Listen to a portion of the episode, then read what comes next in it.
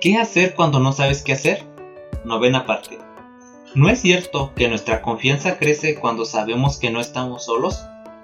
Hay algo en el hecho de tener un amigo a nuestro lado que nos hace sentir que podemos enfrentarnos a circunstancias difíciles o hacerlas mejor que cuando estamos solos. Dios sabía que esto sería así y fue una de las razones por las que nos dejó como un amigo el Espíritu Santo para que viviera dentro de nosotros y estuviera con nosotros en todo. Donde quiera que vayas, hagas lo que hagas, a quien te enfrentes. El Espíritu de Dios vive en ti para guiarte, darte poder y fortalecerte por medio de Él. Por eso, puedes estar seguro de que nunca estarás solo y nunca sin, sin un amigo.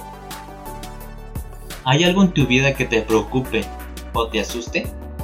Esta semana da un paso para enfrentarlo con confianza, sabiendo que el Espíritu Santo está contigo y que no estás solo.